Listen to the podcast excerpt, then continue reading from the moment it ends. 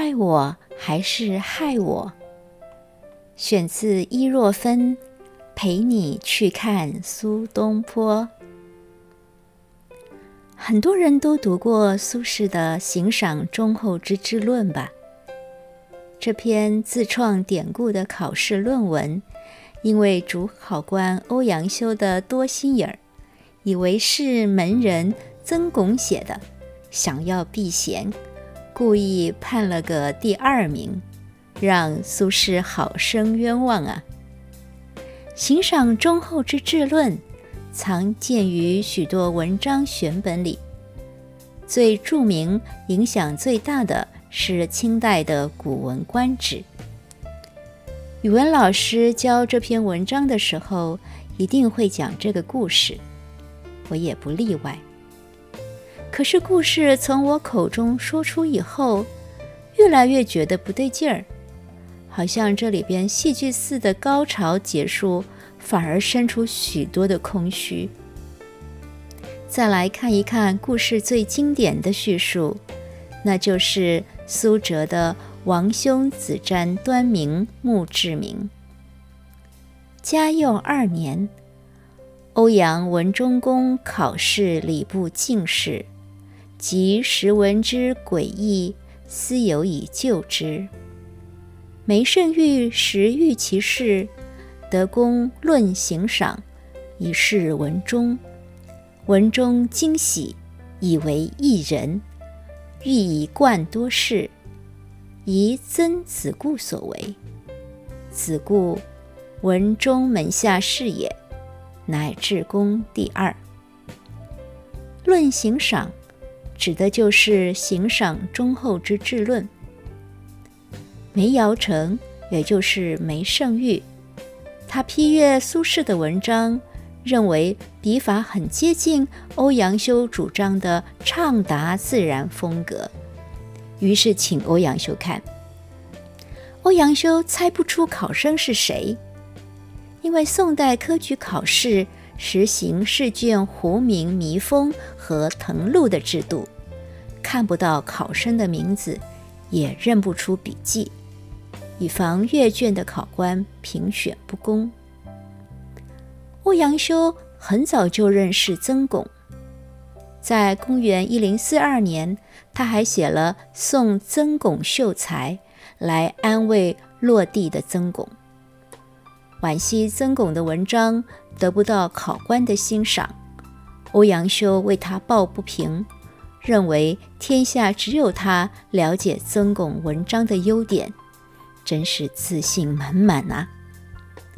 苏轼参加省试是在仁宗嘉佑二年（公元一零五七年）正月，那年他二十二岁，曾巩三十九岁。在那之前的五个月，他刚刚通过科举考试的第一关，获得第二名。说来，苏洵为儿子的前途可真是煞费苦心。他写信给在成都做官的张方平，极力推荐两个儿子，希望经由张方平来结交欧阳修和富弼，而且可能靠着张方平的关系，他们并没有在家乡参加第一关的发泄式。而是千里迢迢进京，利用京师取谢名额比较多的优势，以寄应的办法入开封府试。打铁趁热，苏轼和弟弟继续在京师准备考第二关礼部省试。考试类型包括策、论、诗、赋和墨译。行赏忠厚之治论就是其中论的考题。我们可以看出，在欧阳修和曾巩的文集里找到他们的文章，然后对照看看欧阳修为什么会看走眼。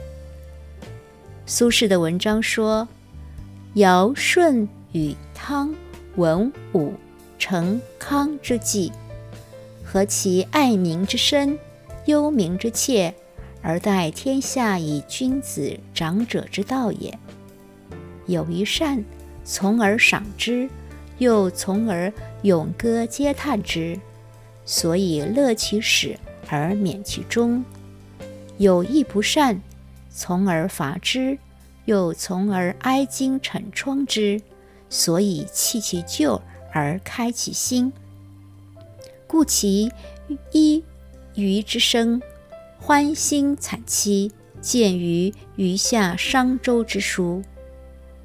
苏轼是用说故事的方式，先布置一个宏大的历史背景。那些古代的贤君都是怎样对待百姓的呢？用何其带有疑问、如何和感叹，怎么那样？的语气来吸引读者的好奇，接着把赏和行对举，用动态的咏歌嗟叹、心情的哀惊惩疮，加上迂谀的声音陪衬，然后用点击回应开篇的设计，表示以上所述都是可验证的。曾巩写道。书记高尧之说曰：“罪疑为轻，功疑为重。逝者曰：刑疑复轻，赏疑从重，忠厚之至也。夫有大罪者，其刑薄则不必当罪；有细功者，其赏厚则不必当功。然所以为忠厚之至者，何以论之？”文章里有很多典故，我们姑且不细讲，只看他的章法。曾巩劈头先来掉个书袋，这一招很危险，万一背记的不全，马上会被拆穿。苏轼就很巧妙地把用典引文藏在文章后边，其实他背错的太多呢。曾巩的写法。就是后来明代八股文的标准范式，先破题，再注意申论。八股文不讨喜，就是摆道理，没悬念嘛。苏轼的文章博眼球，可惜欧阳修的心态太微妙。